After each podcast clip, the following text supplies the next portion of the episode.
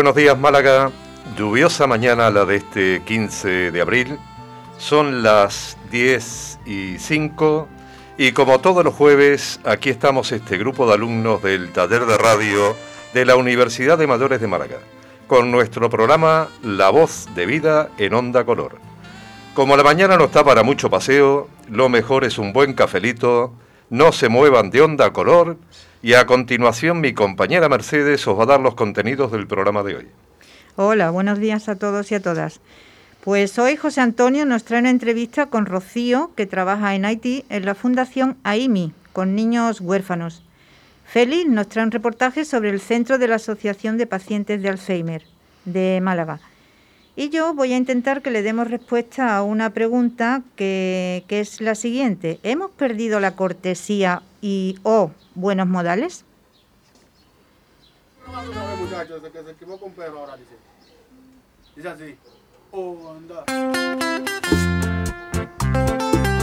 Zorro negro.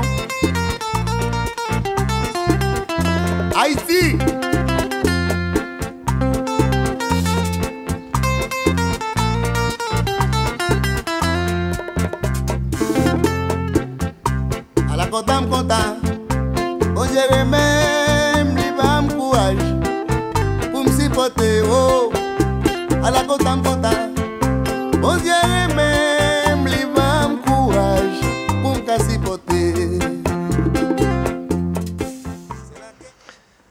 Mercedes, eh, si yo te pregunto qué sabes de Haití, pues me imagino que te pasará como a mí. Poca cosa. Poca cosa, sí. Bueno, es un país, eh, lógicamente, que está en el Caribe, que hace unos años sufrió un terremoto que dejó muchas víctimas, que en aquel momento era noticia de portada en todos los medios de comunicación del mundo. Al poco tiempo ese país vuelve a desaparecer del mapa, pero sus problemas siguen estando ahí. Hoy en Onda Color vamos a entrevistar a una joven malagueña que lleva más de cuatro años trabajando en aquel país. Concretamente en un proyecto español que se llama Los Niños de Haití, y nadie mejor que ella para darnos información de cómo está la realidad de Haití hoy en día. Rocío Fernández, buenos días. Buenos días, Antonio. Buenos días a todos. ¿Qué tal? ¿Cómo estamos? ¿Bien, no? Sí, bien. Bueno, Escuchando. Pues mira, aquí estamos mm, ansiosos de que nos puedas contar un poco qué es el proyecto Los Niños de Haití y a cuántos niños estáis atendiendo actualmente, Rocío. Bueno, pues mira, nuestro proyecto Los Niños de Haití eh, es un programa de acogida, ¿no? Comenzamos acogiendo a niños de la calle en situación extrema y, y se trata de un hogar principalmente que acoge a, a 50 niños actualmente y nos acompaña un proyecto educativo, una escuela que la abrimos a la comunidad y tiene 150 niños beneficiarios a día de hoy. Y el- eso lo que es el proyecto nace cuando es el terremoto, Rocío, o, y me imagino que los niños de Haití no solamente por el terremoto, sino que ya tenían problemas de antes, ¿no? Claro, sí, la infancia en Haití es, es dura y de antes del terremoto, ¿no? Lo que pasa que, que esta catástrofe natural, pues, pues puso al país en el mapa y de por sí le dio voz a estos niños que su situación se agravó, ¿no? Nosotros fuimos por otro motivo, por un tema de agricultura y viendo que era emergente la situación que existía con la infancia, pues le metimos mano como a este problema, ¿no? Empezamos por aquí, lo vimos en su día más importante. Me imagino también que lo que tú estabas diciendo, que cuando pasa lo del terremoto, eh, muchos gobiernos y muchas ONGs del mundo eh, se han volcado con aquel país, pero ¿cuál es la realidad hoy 11 años después, Rocío? ¿Cuántas de esas ONG siguen trabajando en Haití? Bueno, es difícil porque el mundo de la cooperación internacional de por sí es complejo, ¿no? Y la ONG, cuando trabajan en este tipo de, ayuda humanitaria, que es una ayuda determinada por una ocasión, como puede ser un terremoto, ¿no? Pues suelen hacer proyectos de dos años, que suelen dedicarse a la reconstrucción de casas, a temas de infraestructura, ¿no? Pero después de ahí normalmente pues desaparecen, ¿no? La continuidad en los proyectos es, la parte difícil ¿no? que se encuentra a día de hoy. Por lo tanto, muchísimas, vaya, el 90% de, de esas ONGs que en su día se instalaron en el país no están, ¿no? Con una ayuda puntual de cara a, un proyecto específico. Eh, por lo que tú me comentabas cuando habíamos hablado antes, eh, la ubicación de vuestro colegio orfanato está en uno de los pasos fronterizos entre Haití y la República Dominicana. ¿Está ubicado hoy por algún motivo en especial? Sí, eh, la, isla no la comparten los dos países, como bien dices, que es mitad República Dominicana y mitad Haití, y siempre desde Haití, que es un país mucho más pobre que República Dominicana y con menos recursos, siempre Dominicana es como una puerta, no, un acceso a una mejor vida. Entonces los puntos fronterizos suelen ser transcurridos pues buscando ese pase, buscando esa mejora de vida y por lo tanto son las zonas donde se mueve más este perfil de niños donde, donde vimos que necesitaban ayuda. ¿no? Nosotros estamos justo en el punto fronterizo sur de la isla. Y la, una preguntita que es una curiosidad que tengo, eh, porque en Haití es uno de esos países en, lo, en los que se habla, por decirlo de alguna forma, un idioma raro, que es el creole haitiano, creo que se llama. Eh, la población en general habla francés o creole y los niños haitianos en particular, eh, ¿en qué idioma se expresan habitualmente? Su idioma, su lengua nativa es el criollo haitiano, ¿no? El, francés existe y es como el lenguaje oficial del país, pero se habla como, le dicen como el, idioma de élite, ¿no? Se habla a, a grande escala en, en centros universitarios, en temas estatales, pero no es el idioma de la calle. tú vas hablando francés a un mercado, algo popular en, la población local, no, no hablan francés, hablan criollo haitiano. Y la enseñanza me imagino que también será en criollo haitiano, ¿no, Rocío? No, ahí existe una controversia, que, que todo lo que es educación estatal, los programas curriculares en todo, eh, son en francés. Por lo tanto, se encuentra ahí una doble dificultad a la hora de la escolarización porque luego tienen que pasar, te condicionan, ¿no? Porque luego tienen que pasar pruebas nacionales que de por sí son en francés. La enseñanza es en francés, pero como hay un nivel tan bajo de estudios, por eso no se llega a dominar el idioma, porque normalmente no se supera siquiera la primaria, ¿no? Claro, la verdad que ahí se, mm. se, crea un pequeño bache que es difícil de solucionar. Claro, es la primera barrera, ¿no? Mm. Cuando tú tratas de escolarizar a un niño, que de por sí ya va normalmente tarde a ritmo de curso por año, la primera barrera que encuentra al pisar una clase es el idioma. Claro. Eh, Rocío, una parte importante del funcionamiento de una organización como la vuestra, lógicamente, es la financiación, eh, porque lamentablemente este tipo de proyectos necesitan de la ayuda de todo aquel que pueda aportar algo. Si yo quisiera hacer una aportación, eh, ¿cómo la podría hacer? Pues mira, nosotros principalmente promovemos el proyecto a través de la página web y redes sociales. Hay muchísimas formas de, de ayudar, ¿no? Que no es solo la económica, que de por sí siempre sigue siendo a día de hoy nuestro reto, porque no, nos basamos todo en financiación de socios privados y, de por sí como moviendo el corazón de las personas y contando nuestro proyecto, ¿no? Pero a través de la página web hay muchísimas formas, desde hacerte socio hasta promoviendo nuestra, nuestra labor, eh, colaborando el día de mañana con un perfil de voluntario a través de la página web. Sí que puedes obtener toda la información.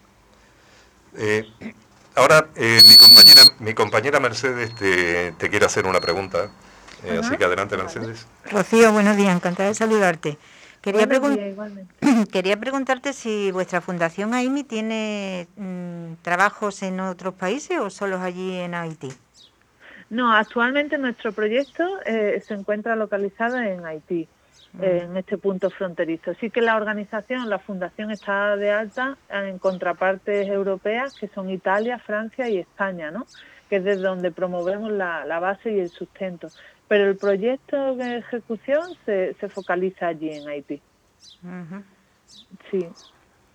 Rocío, buenos días. Soy, soy Feli. Oye, te quería preguntar eh, ¿Estos niños son curiosos? ¿Qué, es lo primero que, eh, según tu opinión, cuando van descubriendo cosas nuevas, eh, nuevas enseñanzas y tal, ¿en, qué se fijan más? ¿Qué es lo que le llama más la atención? Bueno, pues son niños que como de por sí, todo niño es curioso, ¿no? Pero como son niños que de por sí están acostumbrados a, vivir con tan poco, con lo básico, cuando llegamos nosotros, típicos con los voluntarios, ¿no? Con el perfil así despatriado, les, llama la atención todo, desde tu pelo, que es diferente al de ellos, ¿no? Hasta tu forma de vestir, hasta tus pestañas, todo, o sea, la curiosidad va a un nivel máximo eh, en cuanto a ti, ¿no? A, a una figura nueva que están descubriendo tu forma de hablar, tu idioma. Sí, son bastante curiosos de por sí y bien atentos y despiertos, súper despiertos. Eh, Rocío, una pregunta personal. Eh, ¿Qué te aporta a ti personalmente esta experiencia con los niños haitianos? Bueno, a mí personalmente me ha cambiado la vida, ¿no? Yo cuando decidí marcharme por primera vez fue con un proyecto que apoyaba a esta organización durante un mes Después terminé un máster de cooperación y decidí que me iba por seis meses y después me quedé seis años. O sea, ha cambiado mi vida, ¿no? A, todos los niveles, filosofía, valores, forma de entender y de ver las cosas, ¿no? Cuando aprendes a vivir un poco, ves cómo la gente puede vivir con tan poco y salir adelante y dentro de lo que tal encontrar su equilibrio y su felicidad, quieras que no todo eso te lo, te lo llevas para ti, ¿no? Es mucho más lo que, lo que te dan de lo que tú aportas en sí. Rocío, mm, perdona, soy yo otra vez, soy Mercedes. ¿Hasta qué, edad, ¿Hasta qué edad tenéis los niños? Porque los niños mm, comen, yo vi ayer que José Antonio nos mandó el enlace y vi un poco sobre la sobre la fundación, pero mm, ¿los niños comen allí, duermen allí o tienen su familia y están con su familia? Eh, nosotros empezamos con el, con el proyecto de los niños de la calle, que de por sí estos pasan al programa de acogida, porque no hay un vínculo familiar, que es lo primero que se estudia, si hay una posibilidad de una reinserción familiar, tal, es lo primero, ¿no? En el caso de que no exista, que suele ser la mayoría de los casos, pasan al proyecto hogar y ahí nosotros pasamos a tener lo que es tutela, potestad, todo respecto al niño. Entonces eso incluye desde calzado, alimentación, educación, todo, ¿no? Y después, pues ese proyecto tratamos de, de abrirlo en sí a otros niños de la comunidad, que ya sería el programa educativo, que son esos 150 que sí tienen familia y vienen al hogar como si fuera un centro de día, de 8 mm. de la mañana a 5 de la tarde. ¿Y hasta qué, hasta qué edad lo tenéis en el centro? Pues mira, legalmente los orfanatos en, Haití pueden tener los programas de acogida a los niños hasta los 18 años. ¿Qué pasa? Que a los 18 años un niño no, no es independiente, ¿no?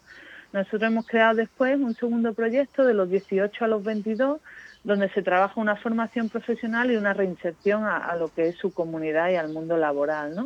O sea, actualmente los tenemos hasta los 22, en un segundo programa de, así que hemos creado un poco para darles esa salida. Bueno, lamentablemente, Rocío, el tiempo se termina. Eh, desde aquí, desde este programa de La Voz de Vida, eh, te queremos dar muchas gracias por tu aportación para que conozcamos un poco más de la realidad de Haití, agradecer tu trabajo con los niños haitianos, porque estoy seguro de una cosa, eh, cuando pase el tiempo siempre habrá alguien en Haití que recuerde el trabajo que en su día hizo una joven malagueña por los niños de aquel país. Gracias, Rocío, un beso. Gracias a vosotros, un abrazo. Dice así. Oh, anda. Zorro negro. ¡Ay, sí!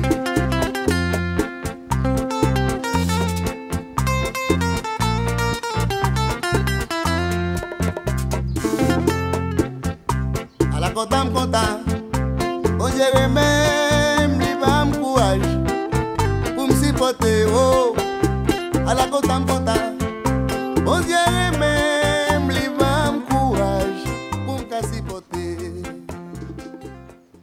Bueno, Félix, cuéntanos sobre el Centro de Alzheimer de Málaga.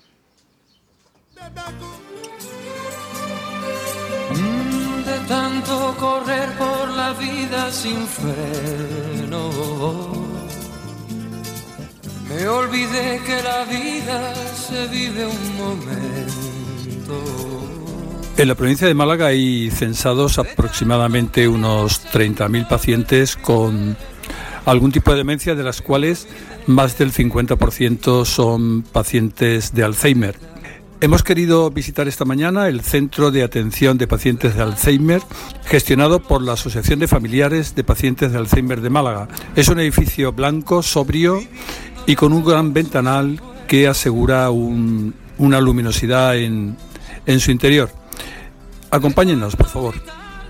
Dentro del edificio nos encontramos con Laura. Laura es trabajadora social y es la persona que generalmente recibe a los familiares que por primera vez acuden al centro. Buenos días, Laura. Buenos días, Félix. ¿Qué tal?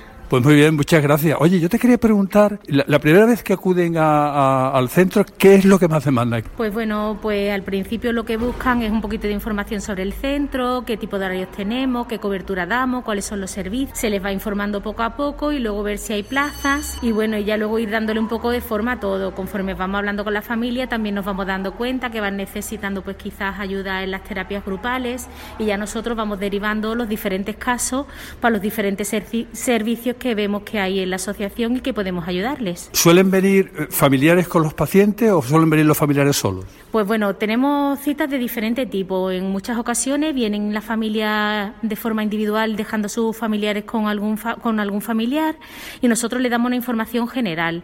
Pero luego en otras ocasiones vienen acompañados de los enfermos cuando tienen muy claro que quieren entrar al centro y en esa misma cita como trabajadora social informo a la familia y Miriam hace una valoración a ese posible usuario para ver en qué sala estaría y ver si tenemos disponibilidad de plaza y si bueno podemos atenderle. Y una, una casi una última pregunta. Tú ves las miradas, ¿no? Ves los, eh, la expresión no verbal de las personas que te acuden.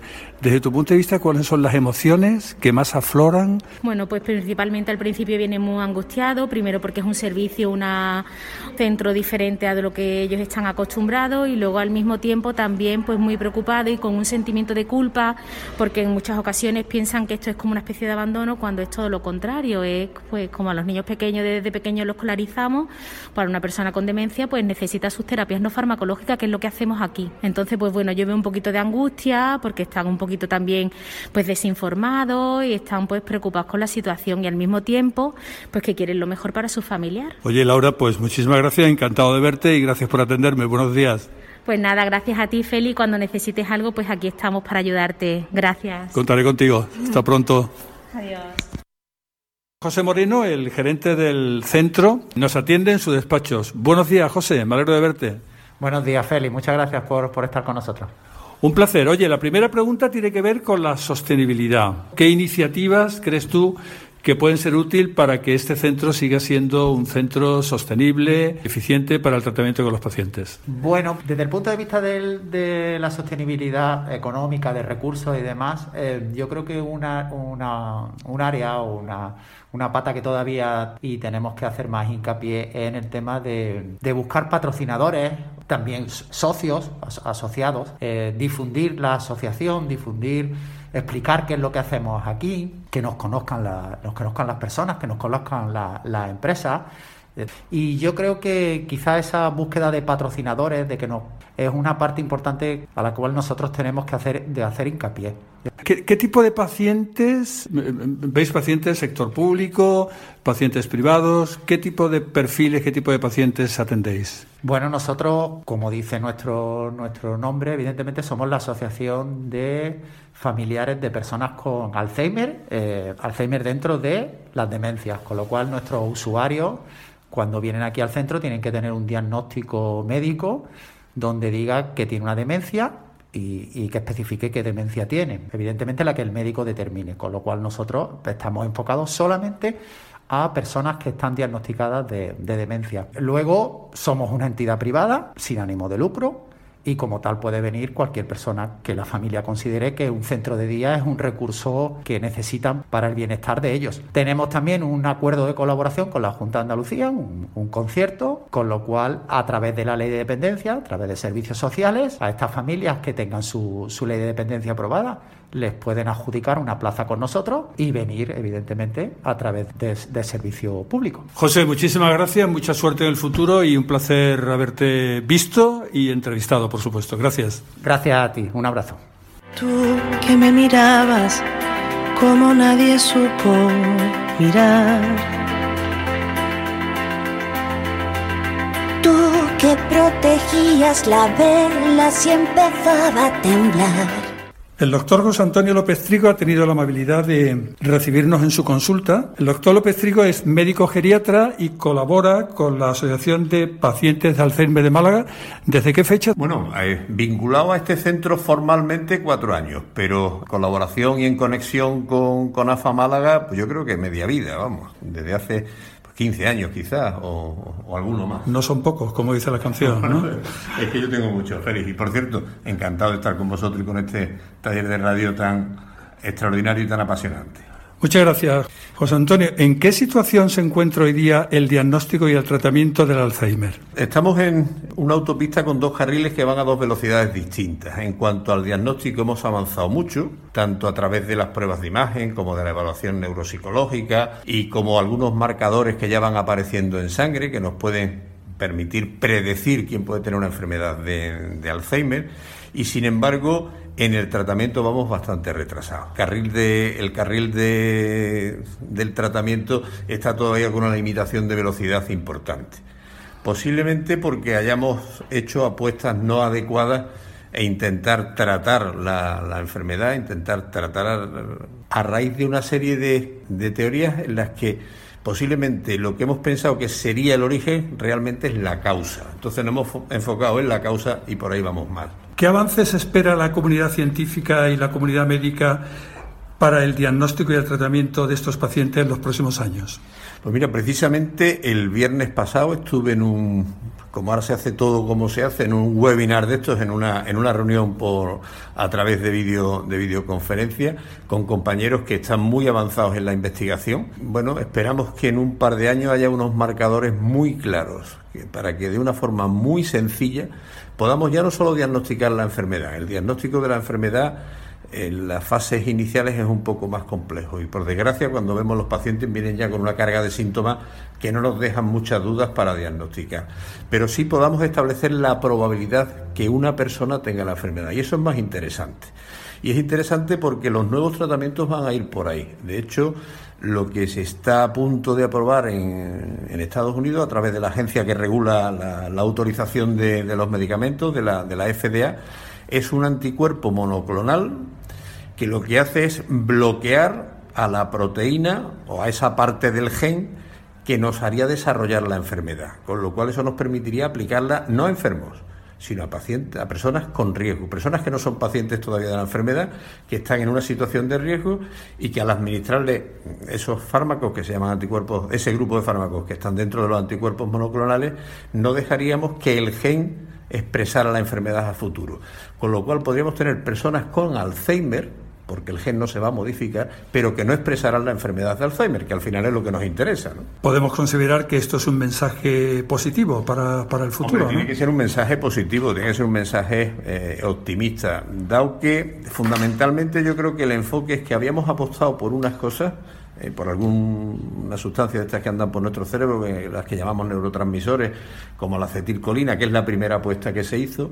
Luego se hizo otra apuesta por los depósitos de una proteína, que es una proteína, para que todo el mundo lo entienda, que es basura, es basura lo que se, lo que se agolpa en el cerebro de muchas personas con, con enfermedad de Alzheimer o de las personas con enfermedad de Alzheimer, pero esa basura se nos deposita a todos con el paso del tiempo. Es fruto del metabolismo de nuestro cerebro que no somos capaces de eliminar.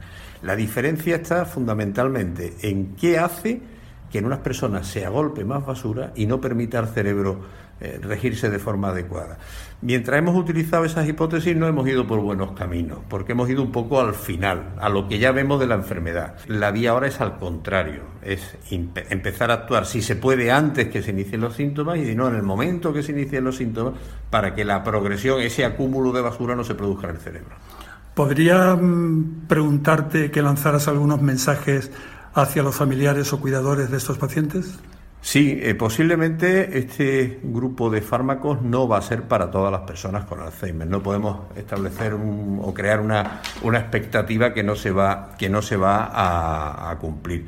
Pero sí podemos mm, tranquilizar, por un lado, a personas que ya cuidan a personas con enfermedad de, Alzheimer, a, sus cuidadores, diciendo que por otro lado también hay progresión en algún tipo de medicamentos que va a modular la velocidad a la que, a la que se deterioran nuestros, nuestros familiares y nuestros seres queridos.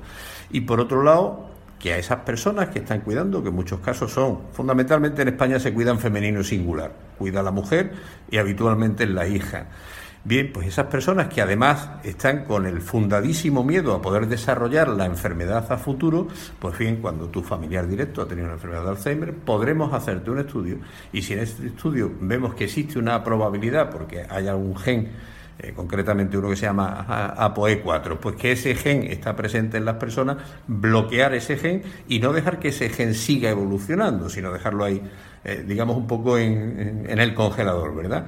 Por ese lado, bien.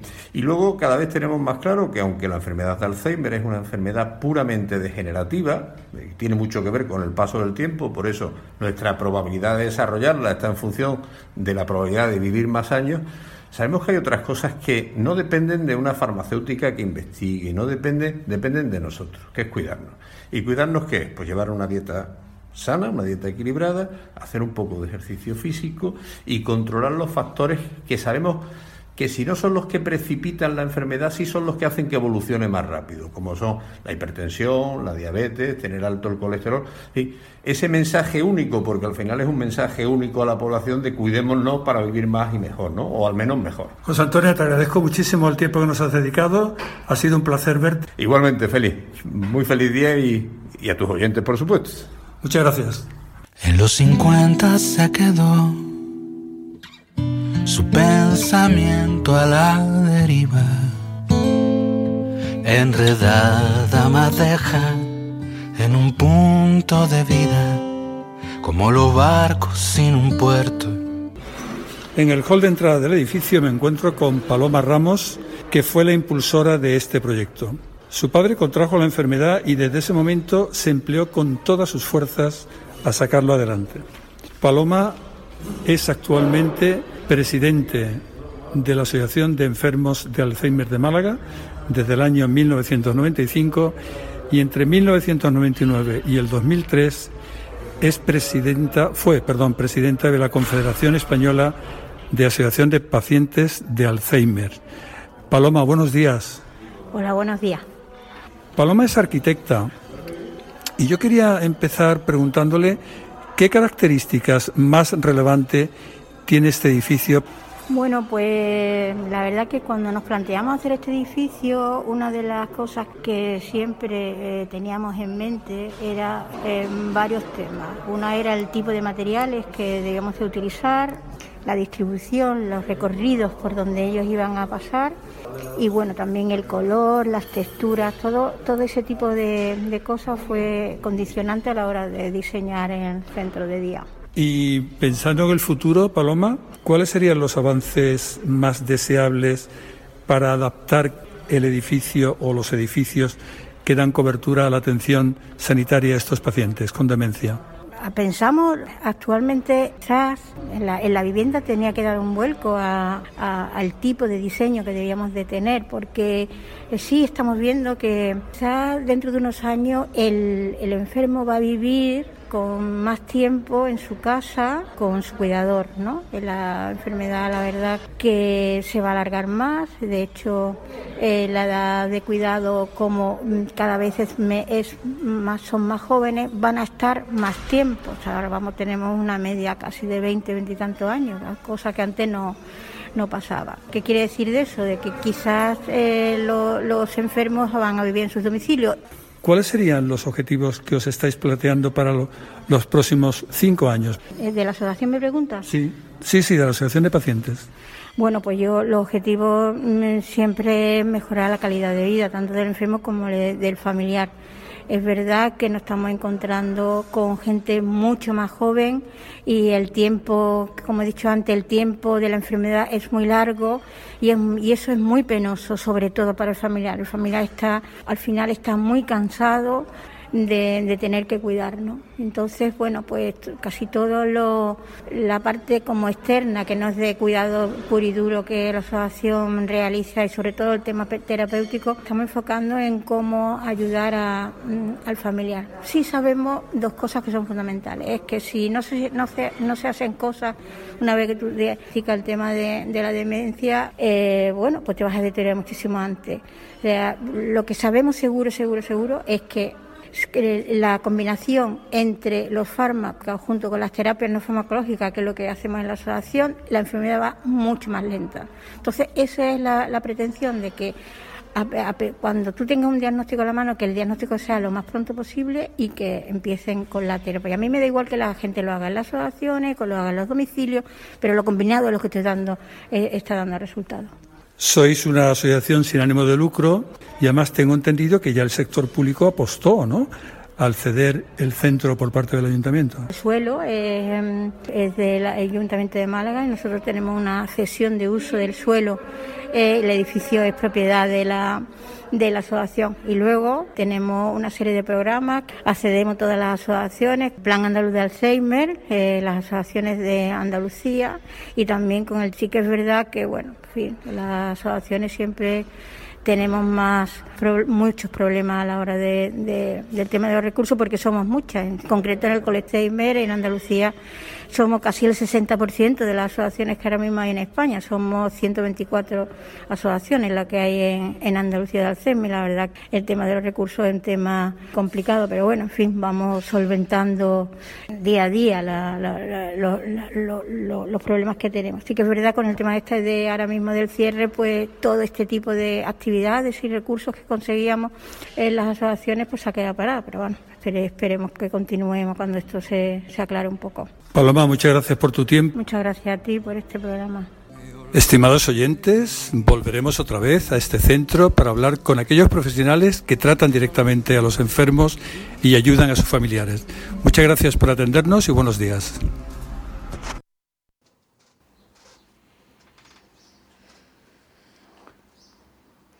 Pues nada, Félix, eh, la verdad que eh, cuando uno eh, escucha esta palabra Alzheimer, pues como que se echa a temblar, ¿no? Yo creo que es una de esas enfermedades que lógicamente mm, nos causan miedo mm, por todas las connotaciones que, trae.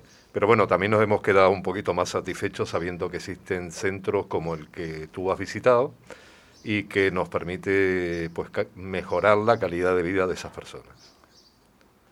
Sí, yo, yo creo que lo importante es que haya personas y, organizaciones dedicadas a, paliar, porque realmente, como bien ha comentado el doctor López Trigo, pues las cosas están todavía por llegar, ¿no? Es verdad que sobrecoge cuando llegas allí en el sentido de que ves una serie de personas que cada una aporta lo que mejor sabe, ¿no? Ves la angustia de los familiares, es tremendo, ¿no? Es tremendo la sobrecarga emocional que esto presupone en, las familias y los cuidadores. ¿no? Y después, como tú bien decías, José Antonio, pues los datos son implacables. ¿no? De hecho, hay un dato que es sorprendente por la magnitud, y es que por encima de 90, de 90 años, uno de cada dos personas contiene, eh, contrae Alzheimer ¿no? o demencia, ¿no? con lo cual, bueno, pues eh, la verdad es que eh, ojalá, ojalá estas organizaciones permanezcan en el tiempo y puedan, puedan seguir prestando este magnífico servicio. ¿no? Sí, porque además eh, yo no sé dónde lo había leído, pero creo que normalmente los primeros síntomas se te empiezan a detectar a una edad próxima a los 60 años. que, mm, bueno, pues ninguno tenemos, mm, yo que tengo 64, eh, no tengo esa idea de que a esta altura de la vida pues, que puedas tener ya los primeros síntomas de Alzheimer, con lo cual una de las cosas importantes que se decía en tu reportaje, que era la detección eh, precoz, pues se complica porque lógicamente tú no sabes si te olvidas de algo o es un primer síntoma, o sea, eso es complicado, ¿no? Sí. Yo, perdona, yo tengo una amiga que la madre con 58 años, ¿eh? Le detectaron el Alzheimer y era tremendo porque, bueno, la, internaron en un centro y ella llevaba a los niños a ver a la abuela y es que ella decía, es que no sé si deja de llevar a los niños, porque claro, los niños iban con la ilusión de ver a la abuela y la abuela, ay, este niño tan guapo, ¿quién es? Y, y es tremendo, ella iba a ver a la madre, yo creo que todos los días, y, con dolor de su corazón llevaba a los niños una vez a la semana, pero por lo mal que lo pasaban los niños. Y lo mal que, ella se quedaba cuando, claro, cuando veía a la madre. Y ya algunas veces, en, ese ratillo que, la, que los veía, tenía un momento de lucidez. ay, y es Gonzalo, ah, Gonzalo. Y al ratillo otra vez, bueno, tremendo, y con 58 años. Y murió a los 83, o sea que estuvo casi la mitad de su vida enferma. Pues nada, eh, Mercedes, mm, yo creo que ya te va tocando la hora de que empieces, por favor, con mucha cortesía. Bueno, vamos a ¿eh? empezar a, hablar de tu tema de hoy. Si llegamos a alguna conclusión, si hemos perdido los buenos modales o no.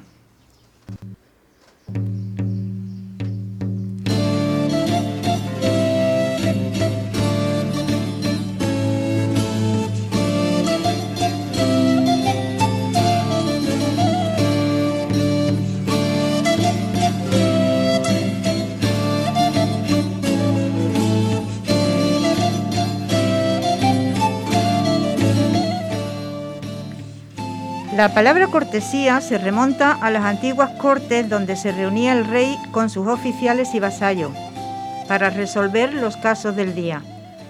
Al hombre que se portaba bien en la corte le decían cortés y la cualidad que tenía la llamaban cortesía. Los antropólogos afirman que la primera norma de cortesía o buenos modales apareció con el apretón de manos. Lo que es evidente es que los modales están sujetos a cambios porque la vida evoluciona continuamente.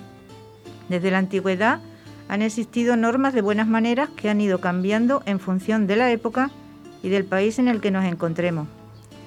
En el siglo IX, Ciriab, cantante, músico y poeta musulmán, llevó la revolución al califato de Córdoba, que afectó a todo el occidente europeo.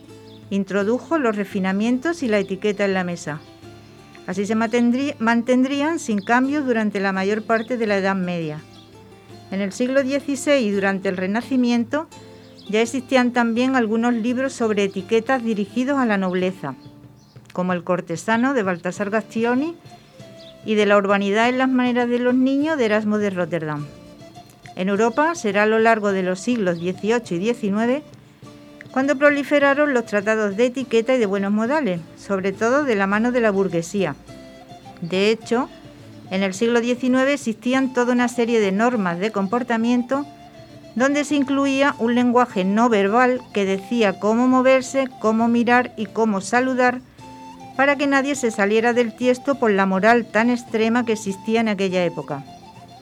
La cortesía es un comportamiento humano ajustado a la solidaridad, el respeto y las buenas costumbres. Aunque sea difícil definir en cada cultura y en cada pueblo cuáles son los buenos y los malos modales. Lo cierto es que desde el preciso momento en que nos levantamos y cuidamos de nuestro aspecto, estamos participando en el ritual de la cortesía, que se ocupa no solo del vestido, sino también de nuestra manera de proceder en público, nuestros gestos y hasta de nuestro lenguaje. La cortesía y los buenos modales son más que una señal de clase y educación. Según los expertos, esto tiene un efecto positivo en la salud, el trabajo y la familia. No importa la edad que tenga, ya seas de la generación del baby boom o un millennial, puede que te hayas dado cuenta de que la cortesía ya no es lo que era. Tener buenos modales no es solo sentarse bien en la mesa o comer de manera educada. También consiste en tener consideración con los demás, tratarlas con respeto y agradecer los buenos gestos. Todo esto está desapareciendo de una forma alarmante. Las buenas maneras y modales son fundamentales para vivir civilizadamente. Ceder el asiento en un autobús, dejar salir antes de entrar o respetar a las personas mayores son algunas de las actitudes que entran dentro de los denominados buenos modales. Sin embargo, estamos inmersos en una sociedad cambiante donde más de una vez hemos escuchado la frase ya no se tiene respeto ni educación como antes. Y ahora viene la pregunta para mis compañeros. ¿Realmente somos cada vez más mal educados? ¿Qué pensáis? Mm, yo la verdad que no estoy de acuerdo. Eh, vamos a ver. El tema, tú lo estabas comentando antes, eh, Mercedes, eh, lo que sea cortesía o buena educación, pues cambia con los tiempos. Entonces, yo, por ejemplo, opinaba posiblemente de que mi, la educación o la cortesía que me querían enseñar mis padres, pues era un poquito rancia y anticuada, y me imagino que nosotros que ya vamos teniendo la edad que tenían nuestros padres en esa época, pues nuestros descendientes opinan lo mismo de nosotros. Cambia con el tiempo, yo creo que eso no es... lo que tú entiendes por educación, pues posiblemente hoy en día los niños no, la, no lo comparten. Hombre, está claro que nosotros ya no tenemos la, educación y los buenos modales que existían en el siglo XIX, porque para nosotros ya de por sí son demasiado exagerados. Pero yo voy un poco a, a la forma de hablar, a la forma de comportarse con las personas, algunos, algunos, yo no, no generalizo, ¿eh? porque no, hay, no se puede generalizar en nada, pero quizá hay mucha forma de hablar que se normaliza porque lo oímos en la tele, porque lo oímos en la música, en las canciones.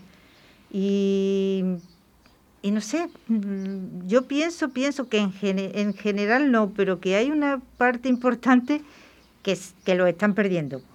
Yo creo, yo, creo que la cortesía es, es, una mezcla de la, de la amabilidad y de la buena educación. ¿no? Y el respeto que yo creo que es la base de todo, como bien comentaba Mercedes, el respeto es un bálsamo, ¿no? Eh, y aparte te abre puertas, ¿no? Eh, lo, sorprendente del caso es que a veces no nos damos cuenta de que el respeto nos abre muchísimas puertas en las relaciones humanas, ¿no? Y que podemos crear barreras o podemos crear puentes, ¿no?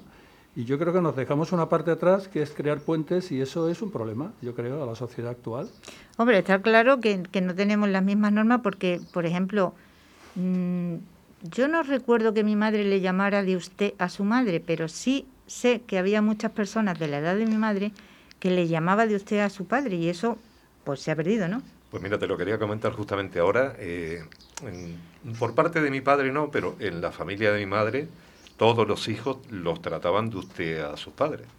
Y nosotros que éramos los nietos, mm, yo me cogía cada cabreo porque, claro, como mi madre era muy cercana con nosotros y tenía como una amistad, yo cuando veía ese trato distante, frío y de usted, no lo podía entender. Entonces, posiblemente fuera una norma de buena educación, de cortesía, pero... En esos momentos. Claro. Pero, pero incluso, fíjate, el, el, tú, eh, el tú, que, los ingleses lo han resuelto con el you, ¿no? Sí, sí, todo, pero para tú, todo. El tú lo puedes decir con, respeto o, con desprecio. Correcto. Y, de, y de una forma a la otra hay un cambio sustancial, ¿no? Yo creo. Hombre, yo por ejemplo, cuando me llaman por teléfono mm, al fijo, porque nada más que llaman, que si el de Vodafone, que si no sé qué, que si no sé cuánto, yo cuando ellos me hablan, que muchas veces empiezan hablándome de tú, yo me dirijo a ellos de usted. Y no es porque yo, vamos a ver, no es porque a mí me guste más o me guste menos, es que pienso que una persona, y ya sobre todo por teléfono, porque a lo mejor si lo estoy mirando a la cara y lo estoy viendo, a lo mejor mm, le digo de tú, pero yo cuando no conozco a una persona, independientemente de la, mm, de la edad que tenga, porque probablemente sea mucho más joven que yo lo que me esté hablando o el que me esté hablando, le hablo directamente de usted. No entiendo por qué me tienen que hablar a mí directamente de tú. Lo que pasa es que el usted mm, como que se va perdiendo y como decía Félix, los ingleses que siempre son más prácticos lo han resuelto. lo han resuelto con una palabra solo. Pero el usted es verdad que se va perdiendo y, y sí comparto más lo de Félix. O sea, a ti te pueden tratar de tú, pero con un respeto o sin respeto, pero lo mismo de usted. ¿eh? Pues mira, yo eso de que me hablen por teléfono y me hablen de tú no lo llevo bien. Sí, hombre, yo tampoco lo llevaría bien porque en otras cosas es una persona desconocida. que O sea, nosotros tenemos otra otra, forma de pensar, pero para una persona que hoy en día puede tener 20, 30 años, el trato de usted es complicado, porque no están acostumbrados. Muy complicado, muy Los tiempos cambian y cambian las... probablemente porque también los, los padres... Yo, yo, creo, eh, yo, creo que los niños y, los jóvenes aprenden mucho por, por, por observación, ¿no? Y, yo creo que si hiciéramos el esfuerzo de, mantener estas normas de cortesía y de amabilidad en, nuestros grupos internos, familiares o amigos y tal, yo creo que esto ayudaría mucho a que, a que la gente joven entrara otra vez en esa... Después yo voy a entrar, yo voy a entrar en un tema que a lo mejor es un tema delicado, pero os pido disculpas, y es que la cortesía en relación a la mujer algunas veces quiere ver como micromachismo, ¿no?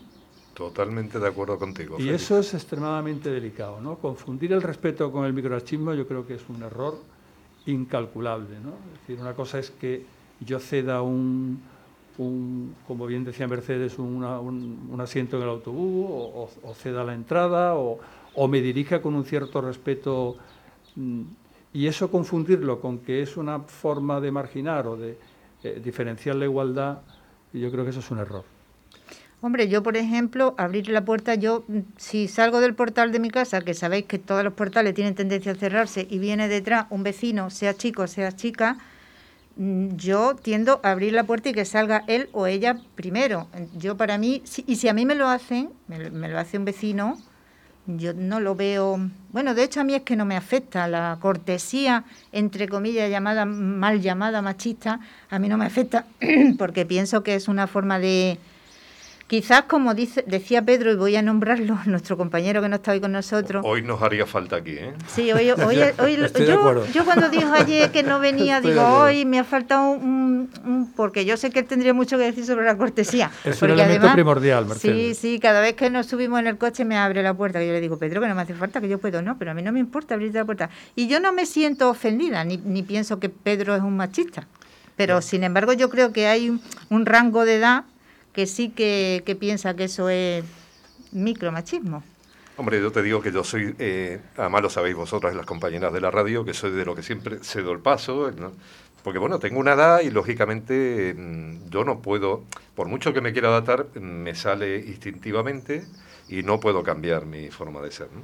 Pero sí es verdad que posiblemente el origen eh, de todo esto que nosotros entendemos por cortesía, si tú miras en tiempos hacia atrás, era también un poco como mm, el, yo soy el macho y permito.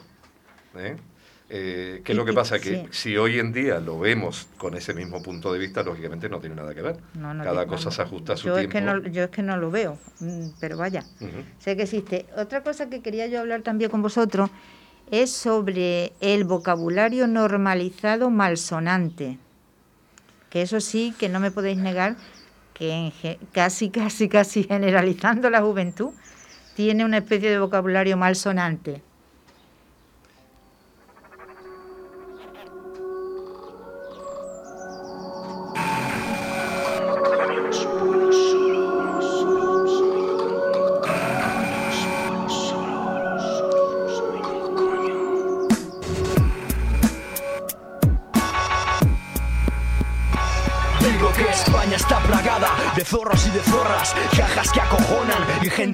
Sobran. Intenta competir solo por tu honra. Compítame, aunque te me tome como coña. No me digas cómo ni por qué me vuelvo loco. Si ritmos se encuadran en negocios redondos, ¿cómo puedo dormir tranquilo siendo el amo? Si Dios se caga en mí, dime tú en quién me cago. Hostia puta, tengo a todo el mundo en contra. ¿Qué cojones tengo cuando os pongo el culo en pompa? ¿Qué me decís de esta canción? Joder, y yo que me iba a poner como ejemplo de mal hablado, pero eh, vamos. Yo, es que cuando escuché esta canción, que además tuve que pedir ayuda, lo digo porque yo no encontraba una canción que fuera tan así, pero sabía que existía. Yo pienso que cuando los niños oyen estas canciones, que muchas veces además empiezan mm, adolescentes que les falta mucho por madurar, lo normalizan, normalizan este vocabulario y esta forma de hablar, y a eso, eso también es una parte de los buenos modales. Yo yo me preguntaría, fíjate, creo, si recordáis el programa que, el que hicimos de argumentos contra el odio, sí. también se tocó esto un poco. Yo, a mí lo que me, me sorprende de todo esto es qué hay en la cabeza de una persona para expresarse con ese radicalismo y con esas expresiones que indiscutiblemente transmiten odio. Transmiten odio y además el público objetivo, que es a lo que yo me refiero, porque si nosotros lo escuchamos, pues sí, yo, a, mí es que me chirría y, sería incapaz de volverlo a escuchar, pero es que la gente joven la escucha y le parecen súper guay. Lo que pasa este tipo de... Depende de lo que entiendas por gente joven. Imagino que tiene que ser un público de, muy receptivo para este tipo de canciones. No toda la gente joven, porque la verdad que es bastante desagradable. claro, yo es que me imagino, ya ves tú, mi nieto con cuatro años que está mm, a la que salta, me imagino que si mi hija o yo nos pusiéramos con este tipo de música en la casa, pues imagínate tú el vocabulario que él normalizaría, ¿no? Que es a lo que yo me refiero, que se normaliza porque además es que hasta en los medios de comunicación vemos algunas veces una forma de hablar que tiene mucho que desear desde mi punto de vista. Sí, yo no le tengo tanto miedo. Hombre, vamos a ver, yo por mi situación, yo me he criado en barrios bajos, después he estado en contacto toda mi vida con marineros, con transportistas, con estibadores. O sea, eh, yo tengo una forma de hablar en mi vida real mm, en el que pues digo bastante tacos y soy bastante Pero sí, es verdad que procuro cuando salgo de, de mi medio, pues hablar de otra forma. Pero yo no lo veo tan mal el que se utilicen ciertas palabras. Otra cosa es cuando a nivel político o a nivel de la vida real, que tampoco no tenemos, se esfuerza para meter ese tipo de palabras como para caer simpático. Sí, exactamente, que es, otro tema. Eso es lo que a mí no me parece lógico. Ahora, si es tu educación y a lo mejor dentro de tu ámbito forma parte pues de educación y cortesía, pues ¿por qué no la vas a utilizar? Hombre, pero es que una, una que yo te diga, por ejemplo, voy a decir una palabrota, ¿eh? me, me das permiso, ¿no? Que yo te diga, qué cabrón eres, qué cabrón eres, José Antonio. Si lo dices así, parece que lo dices hasta con cariño, ¿no? Parece que... Exactamente, eso es lo que te estaba diciendo, depende de la forma, ¿no? Bueno, a mí de todas formas es que las palabras... De todas formas, el ejemplo lo podía haber puesto con Feli, ¿por qué me has mirado a mí? Ah, pues no sé, porque te tengo más cerca. Bueno, porque estoy aquí metido, estoy metido aquí detrás del cristal. Lo veo ahí con... Me ves me ve lejano, sí, lejano. lo veo muy, muy, muy lejano. me ve lejano. Aparte me tiene miedo porque sabe que la última canción no se la pongo, claro. Oh, la del final. Pues mira, si es como la anterior, más vale que la pongas Eso te iba a decir, esa fuera. Esa no te la pongo más, Mercedes. ¿eh? No, pero ahora también quiero que me pongas la tercera porque esa sí que hablas un poco sobre el micromachismo del que hablábamos antes y sin embargo con las canciones que yo desde mi punto de vista, yo siempre digo desde mi punto de vista, que puede estar un poco soleto, es también denigra la imagen de la mujer. Aquí la tienes. Mamarre, mamarre, mamarre, mamarre. Como lo mueve esa muchachota, metiéndole el dembow a que se bota. Y yo poteo aquí con esta nota, la miro y rebotan, rebotan, rebotan, rebotan. Esa muchachita, le mete el dembow y no se quita. Yo tengo el ritmo que la debilita. Ella tiene nalga y tetita, nalga y tetita. Tú ya tienes 18, entonces estás en ley. Aquí vamos un poco a lo que decía antes Félix sobre el micromachismo, que se considera micromachismo, una serie de acciones que se hacen y sin embargo, la juventud acepta este tipo de, este tipo de música. Yo sigo insistiendo que hablamos de la juventud como que sean todos y creo que no es así. José Antonio, ¿Eh? aquí te voy a quitar un poquito la razón porque este tipo de música... Dímelo con la palabrita que me has dicho antes. no, no, no, porque no me gusta usarla, lo sabes.